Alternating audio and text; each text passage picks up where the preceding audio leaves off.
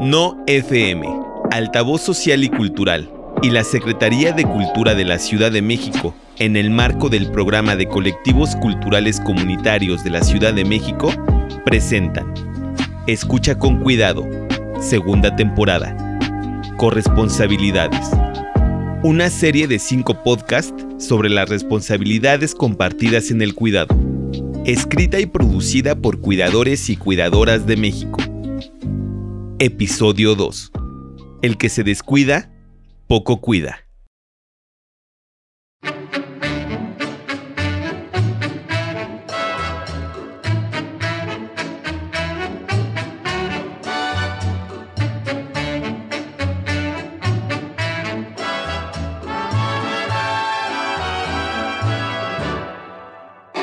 El estrés asociado al cuidado aumenta el riesgo de muerte en mujeres mayores que tienen relación con actividades de cuidado, en comparación con otras mujeres que no eran cuidadoras.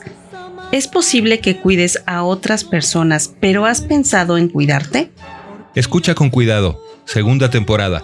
Autocuidados y corresponsabilidad. Cuidadito, cuidadito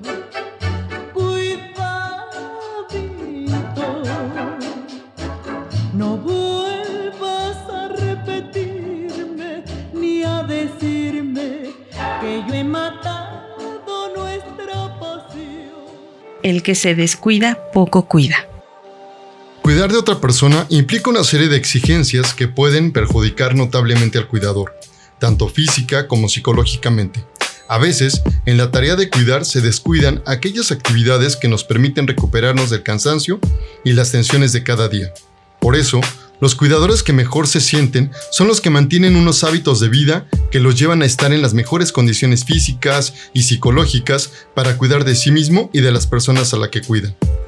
La Organización Mundial de la Salud define al cuidador primario o principal como la persona del entorno de un miembro de la familia en condiciones de discapacidad o dependencia, que asume voluntariamente el papel de responsable del mismo, en un amplio sentido, también se le conoce como cuidador informal porque no recibe remuneración y generalmente no es una persona formada en el ámbito de los cuidados. Además provee apoyo físico, emocional o financiero. Típicamente es un miembro de la familia, un amigo o un vecino. A las mujeres Tradicionalmente se les ha delegado el trabajo del cuidado al interior de los hogares, incluso con frecuencia se les ha impuesto con carácter de obligatoriedad. Su incorporación al mercado laboral las ha generado una sobrecarga de trabajo debido a que no existe lo suficiente sensibilidad y responsabilidad ni por parte de los integrantes de la familia, ni de las empresas, ni del Estado, ni de la sociedad en general. La corresponsabilidad social se entiende como la responsabilidad compartida por el Estado, el mercado laboral, la comunidad y las familias. Las tareas domésticas en general y las tareas del cuidador o cuidadora tienen un alto valor social y económico que no ha sido reconocido lo suficiente. La posibilidad de conciliar la vida familiar y laboral redunda en una mejor calidad de vida y una mayor productividad. Sin embargo, en nuestro país no existen las condiciones para lograr dicha conciliación, lo que genera situaciones que afecta particularmente a las mujeres. Cuando la persona a la que se cuida es un familiar directo, se han podido establecer diferencias notables en los retos que hay que enfrentar. Cuando el cuidador es un cónyuge, los principales problemas son la soledad y el aislamiento. La atención a la persona dependiente limita su tiempo libre y sus relaciones con las amistades y el resto de la familia. Muchas parejas son incapaces de emprender actividades que estaban acostumbrados a hacer en grupo o de manera individual, al asumir el rol de cuidador de la pareja, se experimenta la sensación de pérdida tanto de la persona como de los proyectos que tenían en común. Cuando la cuidadora es una hija, el perfil más frecuente presenta una edad entre los 40 y los 50 años, casada y con hijos. Muchas de ellas trabajan fuera del domicilio familiar, no tienen ninguna formación en el cuidado de personas dependientes, no están remuneradas y desarrollan una jornada de trabajo sin límites establecidos. Las dificultades para ellas tienen relación con conciliar sus diversos roles y evitar la culpa asociada a no hacer todo lo que deberían hacer en sus casas o lo que necesita su familiar. Cuando el cuidador es un hijo, suele tener más posibilidad de encontrar válvulas de escape que cuando el cuidador principal es un cónyuge o una hija. Lo importante es procurar compartir el rol con el resto de la familia y dividir las tareas con el fin de prevenir la sobrecarga. Sin embargo, esto no siempre es así, pues exige al cuidador ser consciente de sus límites, ser capaz de pedir ayuda cuando la necesita y de delegar, y que también el resto de la familia sea consciente de la importancia de su apoyo empático, de facilitar al cuidador principal momentos de respiro y alivio y la necesidad muchas veces urgente de compartir las tareas. La persona cuidadora asiste a la persona a la que cuida en actividades básicas como cocinar, comer, ir al baño, asearse, vestirse y trasladarse, pero también puede dar apoyo en actividades de carácter médico como curaciones, nutrición, administración de medicamentos, traslado a citas médicas, toma de decisiones y sesiones de rehabilitación, entre muchas otras actividades. Además, brindan el apoyo emocional y el confort que demanda una persona enferma o dependiente. Por consiguiente, los cuidadores requieren modificar sus estilos de vida para adaptarse a las necesidades específicas del cuidado que proveen, afectando su tiempo de recreación, contacto con familiares o amigos o bien su desempeño laboral. Esto fácilmente puede desembocar en un círculo vicioso entre el cuidador y la persona a la que se cuida afectando a ambos negativamente. El cuidador con frecuencia puede experimentar daños biológicos, psicológicos, sociales y financieros y puede sufrir de ansiedad, depresión, privación del sueño, pérdida de peso, aislamiento social y diversas enfermedades, permaneciendo a la sombra de aquel a quien cuida. Fases del cuidado. Podemos identificar cuatro fases de la actividad del cuidado diagnóstico, tratamiento, seguimiento y de gravedad o final. Es importante conocerlas para estar preparados para afrontar cada una de ellas. En la fase de diagnóstico, el cuidador principal se enfrenta a este nuevo rol con escaso o nulo conocimiento de lo que es la enfermedad o la nueva condición de salud y síntomas asociados de la persona a la que se cuida. Necesita apoyo, asesoría e información al respecto. Esta información debe ser adaptada a la fase en la que se encuentra la persona enferma, con el fin de no provocar una angustia innecesaria adelantándose a los acontecimientos. En la mayoría de los casos, la familia de la persona a la que se cuida suele ser una valiosa fuente de información, al ser ellos quienes se dan cuenta de los primeros síntomas. En la fase de tratamiento, la persona que cuida necesita informarse acerca de los recursos con los que se cuenta y de sus efectos secundarios. Estos recursos deben incluir los recursos institucionales que estén a su disposición. Debe tomar conciencia de la importancia de mantener estimulada a la persona a la que cuida y evitar el aislamiento. También necesita recibir información sobre el manejo de los síntomas psicológicos y conductuales que pueden provocar una gran sobrecarga en el ámbito familiar. En la fase de seguimiento, la persona que cuida necesita tener acceso a la asesoría de profesionales, permitiendo una atención que también incluya su propia experiencia en el cuidado. Esta derivación a profesionales en materia de cuidado sirve como prevención para lo que la Organización Mundial de la Salud ha denominado como estrés del cuidador. Se aprenden estrategias para afrontarlo que facilitan desempeñar adecuadamente el rol de cuidados. Es importante que el cuidador asuma que debe cuidarse para cuidar. Para ello debe evitar el aislamiento, buscar fuentes de apoyo social que alivien su carga y permitan compartir la tarea, permitiéndose espacios de respiro. Si el padecimiento de la persona a la que se cuida es de carácter terminal, el cuidador debe también ser acompañado en el proceso de duelo anticipatorio que está presente a lo largo de toda la enfermedad. En la fase grave y final de la enfermedad, el cuidador necesita información y supervisión, pues en general los pacientes son cuidados en casa y esto requiere atención especializada con la que no siempre se cuenta.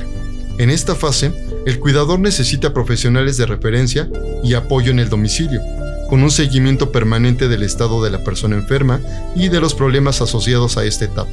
Una vez que la persona enferma no esté, el cuidador principal necesita apoyo para elaborar la pérdida si se trata de un familiar o un ser querido, reorganizar su vida y sus prioridades después de haber dedicado largos años de cuidado de una persona, mismo que en muchas ocasiones se transforma en el centro de su vida. Cuidando al cuidador.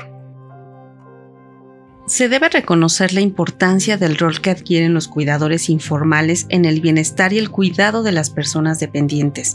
Se deben de identificar necesidades, fortalezas y debilidades del cuidador, así como reconocer síntomas de agotamiento o colapso. Una de las principales consecuencias del estrés del cuidado es el deterioro de la propia salud y por consiguiente de quien recibe el cuidado. Las consecuencias son tanto emocionales como físicas y sociales. El trastorno emocional se manifiesta en tristeza, ganas de llorar, irritabilidad, dificultad para concentrarse, insomnio, aislamiento, soledad, frustración, impaciencia, angustia, codependencia, culpa, ira, irritabilidad, somatizaciones, miedo, depresión y ansiedad. Las manifestaciones físicas más frecuentes son dolores de cabeza y cansancio, trastornos del sueño, problemas osteomusculares que están directamente relacionados con las principales cargas físicas de la situación en la que se encuentran, alergias, afecciones de la piel, lumbalgias y trastornos gástricos. Las repercusiones sociales que se generan son falta de apoyo familiar, conflictos familiares y de pareja, restricción del tiempo libre, pérdida de interés por otras actividades, aislamiento, cargas económicas, baja productividad y dificultad para la vida laboral, incertidumbre y alteraciones o agudizaciones de disfunciones familiares. Se debe darle la importancia necesaria a los padecimientos, tanto como de los cuidadores como de las personas a las que se cuidan también debe reconocerse la necesidad de anticiparse a la expectativa de crecimiento de la población dependiente. Para ello el primer paso es cuidarnos. ¿Cómo me cuido?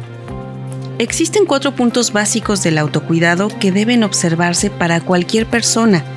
Alimentación, higiene del sueño, desarrollar una actividad física y tener tiempo para el ocio. Es decir, comer, dormir, moverse y divertirse.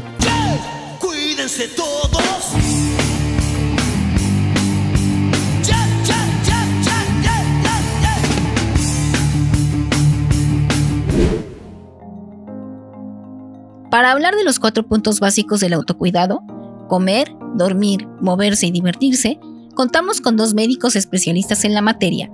Ellos son Johnny Pacheco y Eduardo Sosa. Bienvenidos. Hola, ¿qué tal? Mi nombre es Johnny Pacheco. Soy médico internista y geriatra y me dedico a atender personas mayores. Eh, ¿Qué tal? Soy eh, Eduardo Sosa Tinoco, soy especialista en geriatría y en medicina interna y también tuve oportunidad de hacer una maestría en salud pública y envejecimiento. Gracias por acompañarnos y por compartir su opinión acerca de estos cuatro puntos básicos del autocuidado. Es muy importante para nosotros escuchar qué nos pueden decir los profesionales al respecto. Ya sea que nos dediquemos a cuidar a otra persona o no, es información valiosa para todos y todas. Quisiéramos que nos hablaran de la importancia de cada uno de estos puntos y que nos dieran sus recomendaciones para mantener hábitos saludables en cada una de estas actividades. De antemano, mil gracias. Los alimentos que tú quieras comer, muy nutritivos deben de ser. Come verduras, también cereales, toda la fruta que puedas comer la alimentación saludable es aquella que aporta todos los nutrientes esenciales y la energía que cada persona necesita para mantenerse sana. La alimentación saludable es importante pues para todas las personas en todas las edades en el sentido de que necesitamos eh, estar bien nutridos para que nuestro cuerpo y nuestra mente funcionen adecuadamente.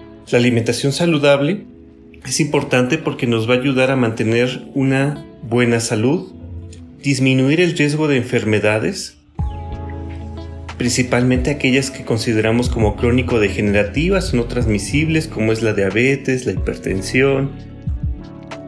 Ayuda a controlar las condiciones crónicas, es decir, si tú ya padeces diabetes o hipertensión, eh, puede hacer que tengas un mejor control y que requieras menos medicamentos para llegar a las metas de tratamiento. El trabajo que representa cuidar, eh, idealmente, eh, pues requiere que quienes cuidan tengan una salud física y mental pues lo más óptima posible. Y ahí la alimentación saludable sin duda contribuye a, ello. También nos ayuda a, recuperar, a recuperarnos de enfermedades o lesiones, contribuye a la recuperación de cirugías, ayuda en la energía para las actividades diarias, también nos ayuda a conservar la vitalidad, a mejorar nuestro estado de ánimo. Y pues bueno, también esta parte social que implica la, comida, pues nos ayuda a fomentar las relaciones sociales. Las recomendaciones eh, consisten en pues consumir principalmente alimentos naturales, ¿no? frutas, verduras, de hecho, se recomienda que consumamos todos los días tres raciones de, verduras y dos porciones de frutas. No excedernos en el consumo de grasas saturadas, de sal, de azúcares simples, que eso pues sabemos que aumenta el riesgo de desarrollar varias enfermedades o si ya hay problemas presentes, que estos se puedan descompensar o, o agravar. Realizar tres comidas principales, desayuno, comida y cena.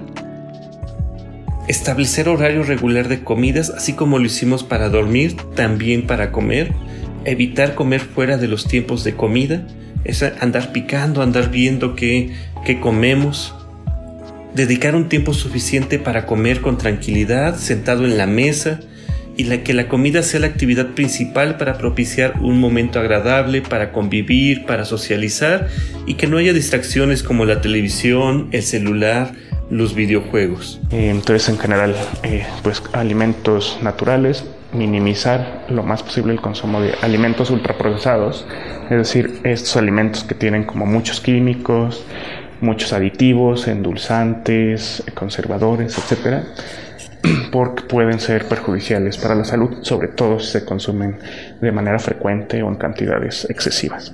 Y por supuesto la hidratación también es muy, muy importante. Verificar que no existan problemas de salud que infieran con, con el apetito o la alimentación. A veces se requiere una valoración eh, médica. Fomentar el juego al aire libre y la actividad física diaria. Y aquí es donde vemos cómo todos estos hábitos saludables se van relacionando. ¿De acuerdo? Restringir alimentos y bebidas que tengan un alto contenido de azúcares, sales y grasas. Restringir alimentos procesados o preparados de alta densidad energética, como todos esos eh, antojitos que a veces comemos. Reforzar el consumo de alimentos de todos los grupos, es decir, elegir una dieta abundante en verduras, frutas, granos enteros, leguminosas y agua simple. Y siempre procurar no comer de más. Una mala alimentación puede traer como consecuencia enfermedades como diabetes, hipertensión, enfermedades cardiovasculares y del sistema digestivo, anemia, dislipidemia y algunos tipos de cáncer e infecciones. Comer rápido, con estrés o ansiedad, provoca que los nutrientes en los alimentos no se absorban apropiadamente. De vez en cuando viene bien dormir. De vez en cuando viene bien dormir. De vez en cuando viene bien dormir. Viene bien, viene bien, viene bien dormir. De vez en cuando viene bien dormir. La higiene del sueño, el tener un sueño adecuado. ¿Por qué es importante? Pues bueno, dormir les da al cuerpo y al cerebro tiempo para recuperarse del estrés del día y no solo del estrés, sino de muchos procesos fisiológicos, ya que cuando dormimos se da la reparación de las estructuras de nuestro cuerpo. Eh, dormir es una función muy importante de, los seres vivos eh, de los seres humanos. Eh, representa el 30% de nuestras vidas, es decir, la tercera parte de nuestra vida la pasamos dormidos. Y eso pues tiene una razón de ser. Si bien esto se empezó a estudiar de manera más rigurosa pues hace algunas décadas, eh, aún estamos aprendiendo mucho de por qué dormir es importante, pero por ejemplo, sabemos que al dormir es cuando se consolida nuestra memoria, ¿no? Las cosas que aprendemos a lo largo del día se consolidan al dormir. Después de una buena noche de sueño, pues nos podemos desempeñar mejor y somos mejores para tomar decisiones si hemos dormido bien. Dormir ayuda a sentirnos más alertas, optimistas, a tener una mejor relación con las personas. Dormir bien toda la noche puede ayudar a tu estado de ánimo e incluso a prevenir sentimientos de depresión. Muchas funciones del sistema endocrino que tienen que ver con la regulación del azúcar en la sangre, eh, del colesterol en el cuerpo, de la formación de músculos, de hueso, se da al dormir, ¿no? Se regulan muchas funciones de ese tipo de reparación de los tejidos, de, descanso, ¿no? De recuperación de energía al dormir y justamente cuidar pues representa en algunos casos un estrés importante desde el punto de vista físico y mental y dormir sin duda ayuda a contrarrestar esos efectos. Las recomendaciones para un buen dormir se enfocan a algo que se llama higiene del sueño.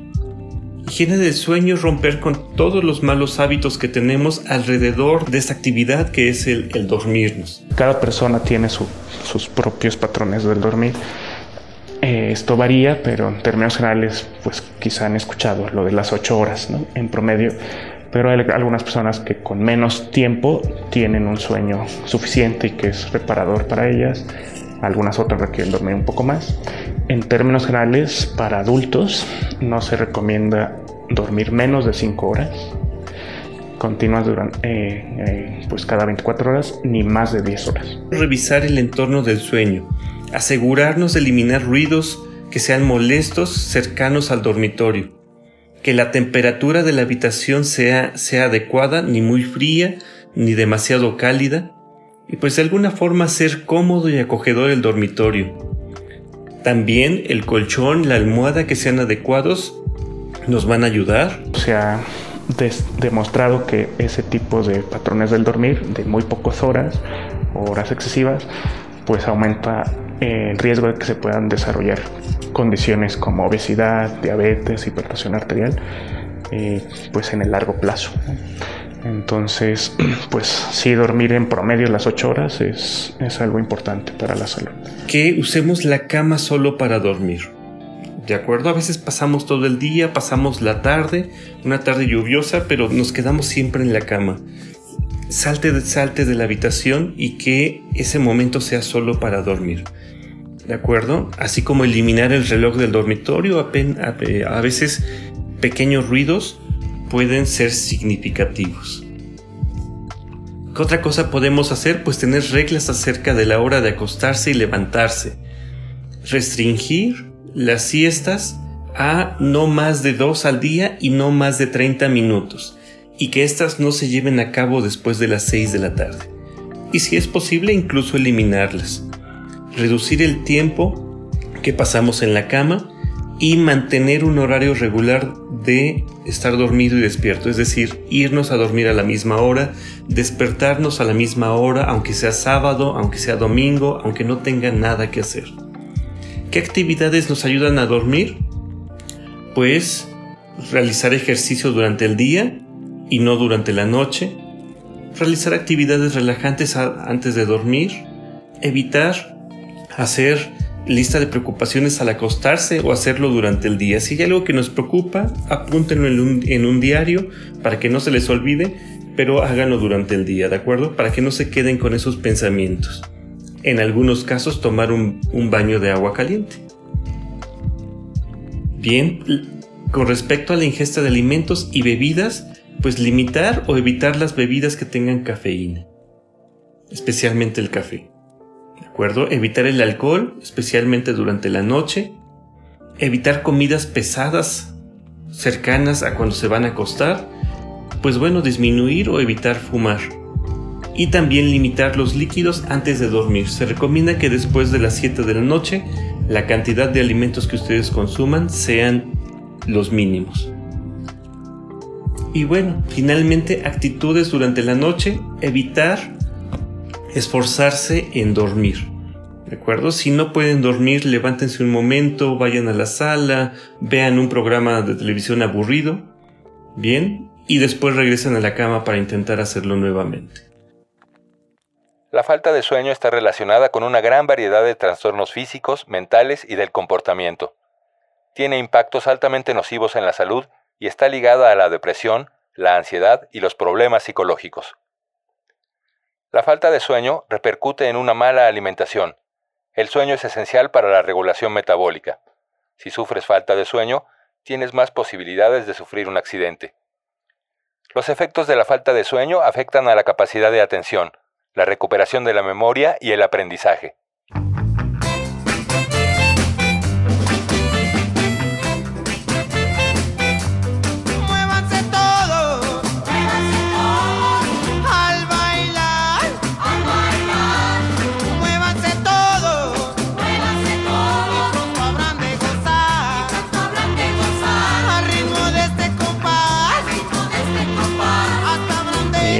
Función de nuestros músculos, nuestros huesos, articulaciones, eh, el funcionamiento de muchos otros órganos del cuerpo humano eh, se optimiza cuando realizamos actividad física de manera regular y eso es porque el cuerpo humano está diseñado para ser activo físicamente. ¿no? Eso pues ha cambiado en las últimas décadas por estilos de vida eh, pues más sedentarios El realizar actividad física, el realizar complementario con esto ejercicio, pues nos ayuda a combatir dos malos hábitos que tenemos. El primero de ellos es el sedentarismo.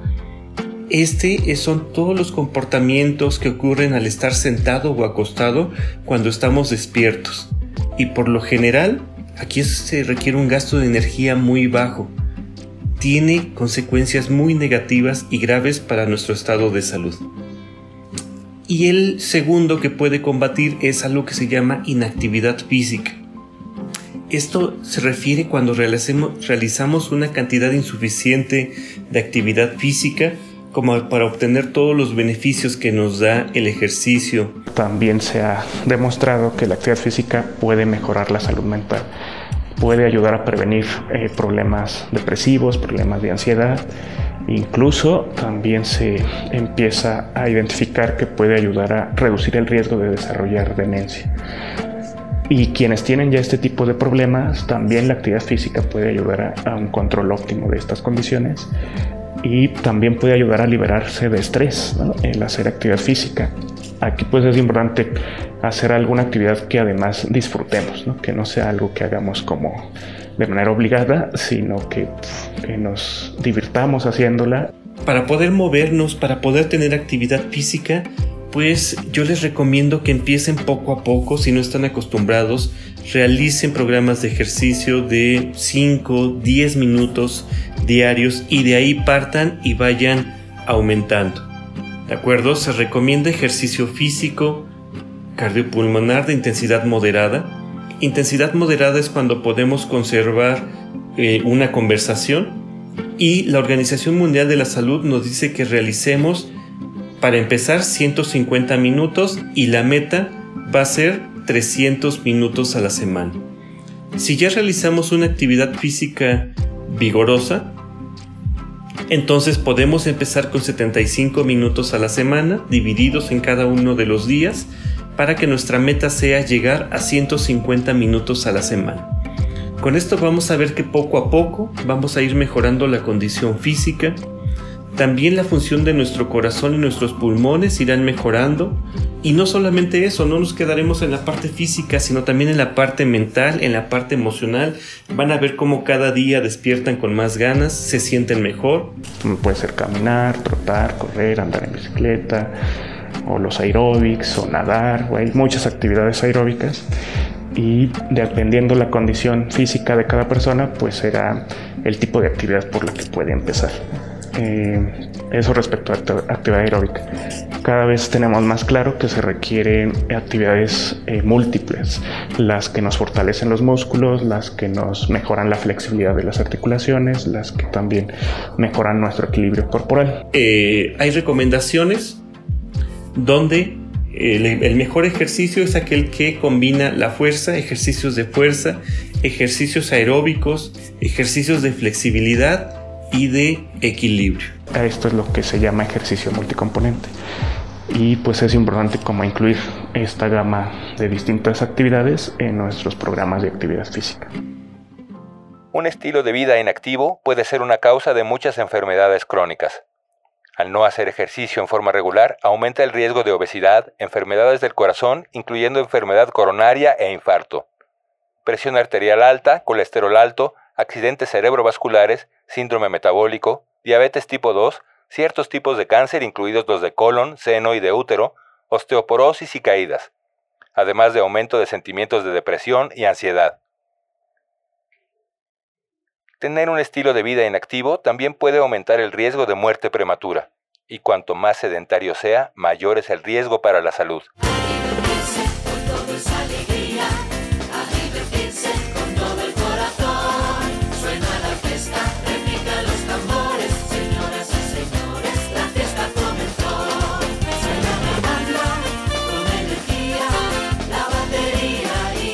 El tiempo libre o nuestras actividades de ocio también es algo muy importante en, pues, en nuestras vidas, porque es ahí donde podemos eh, pues fomentar la interacción social con otras personas, que puede ser muy significativo para, para mucha gente. Y además, al tener actividades de ocio, también nos libera un poco del estrés ¿no? de las actividades cotidianas. El ocio contribuye al equilibrio y al desarrollo personal cuando es enfocado de, de, forma positiva. Importante decirles que hay un tiempo para cada cosa, incluso para descansar, divertirse y participar en actividades diferentes a las labores que realizamos a diario dentro, dentro de, de nuestras responsabilidades. Estas actividades nos ayudarán a desarrollarnos, a desarrollar intereses y talentos, además de permitirnos cambiar el ambiente y conocer personas diferentes a las que frecuentamos. Es importante aprender a invertir nuestro tiempo libre en actividades que nos nutran en nuestro crecimiento personal, además de proporcionarnos tiempos de que son de, de deleite, de gozo. Para estos tiempos de ocio, ¿qué tienen que hacer? Primero, buscarse ese tiempo libre. ¿De acuerdo? Quitarse de excusas de no tengo tiempo libre, estoy muy ocupado, siempre vamos a tener tiempo libre. Podemos optimizar estos momentos de, de, cuidado para también dedicarnos cuidado a nosotros. Podemos hacer actividad física que sea entretenida, que sea divertida. Si podemos practicar algún deporte, quizá no de manera tan competitiva, pero sí para convivir con otras personas o como juego, pues ahí también nos estaríamos divirtiendo. ¿no? Y eh, divertirse pues teniendo pasatiempos, ¿no? Que, que, que, podamos disfrutar y pues ahí puede ir desde leer, desde ver televisión, ver películas o tejer, en fin, cocinar. Hay muchísimos eh, tipos de actividades eh, de recreación o de, de para de esparcimiento, para entretenernos y divertirnos y esto depende pues ya de la personalidad y los gustos de cada quien. Si ustedes están cuidando a una persona, preferentemente que haya algún momento, que haya algún día en el que ustedes no eh, estén a cargo de ese cuidado, que puedan deslindarse si es posible. ¿De acuerdo? Y si es así, cuando salgan, por favor no estén llamando, no estén al pendiente de, eh, cómo otra persona cuida a su familiar o a la persona. ¿De acuerdo? Ustedes en el momento en que se dediquen ese tiempo libre, que sea al 100%, que no tengan que preocuparse, que puedan ir a, una sala de cine, que puedan hacer cosas que sean gozosas para usted en casa, que puedan pintar, que puedan arreglar las plantas, ¿de acuerdo? Pero siempre va, la clave va a ser en hacerse estos pequeños tiempos libres y que sean totalmente para ustedes. No dedicar tiempo a uno mismo entorpece un desarrollo integral. La falta de recreación impide satisfacer necesidades humanas básicas como jugar, relacionarse, hacer deporte, disfrutar actividades al aire libre, tener aficiones o participar de actividades artísticas. Dedicar tiempo a uno mismo es una necesidad más que un gusto.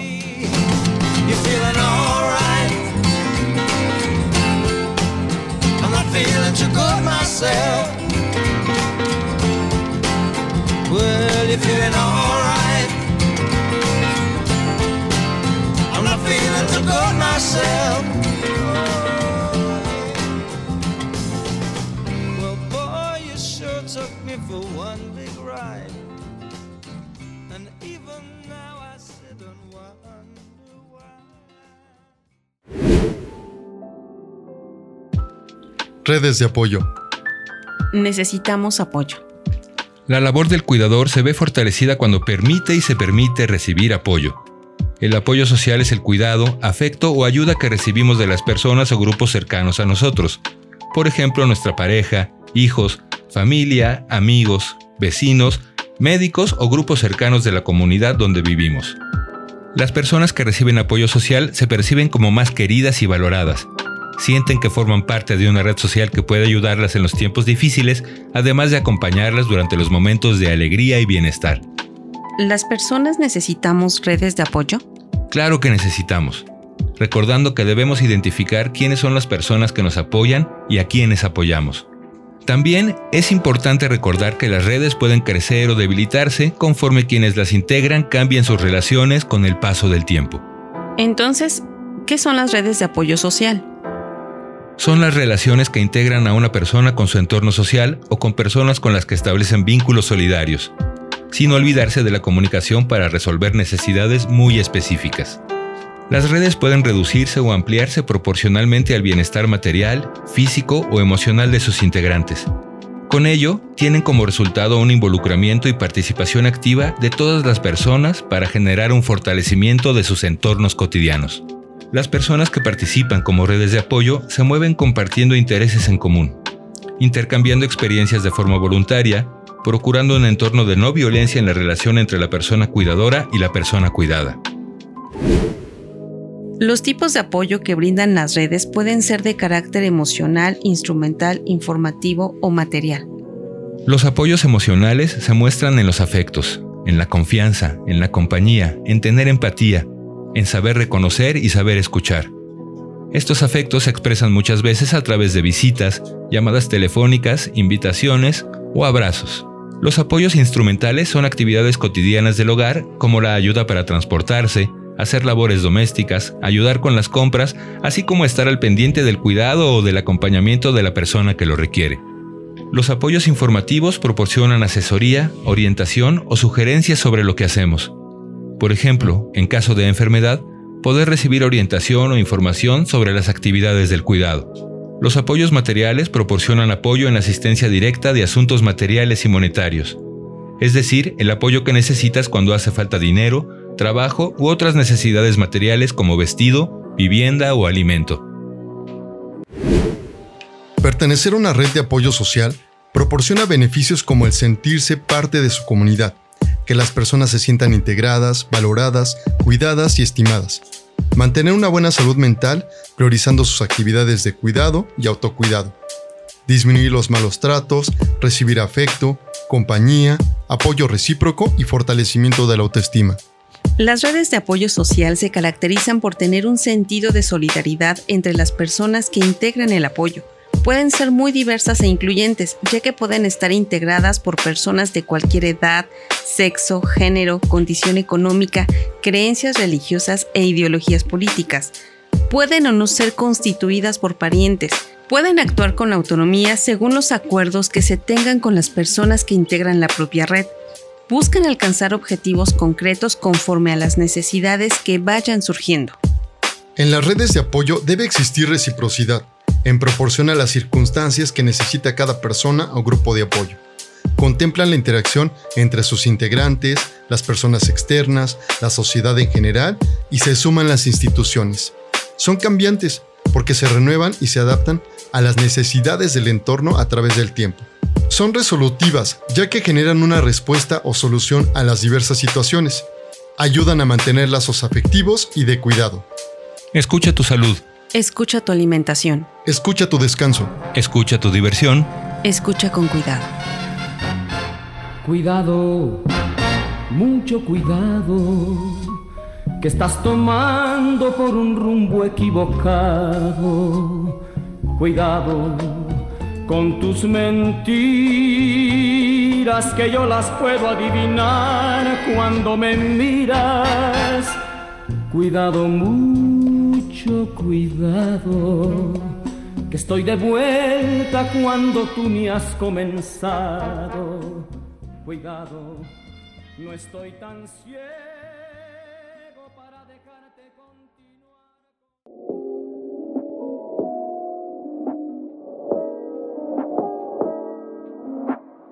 El que se descuida, poco cuida fue realizado, escrito y producido por Julián Cicero, Victoria González García, y Francisco Javier Nava, con el apoyo de Johnny Pacheco, Eduardo Sosa y Gabriela Astorga. Edición Sebastián Morales.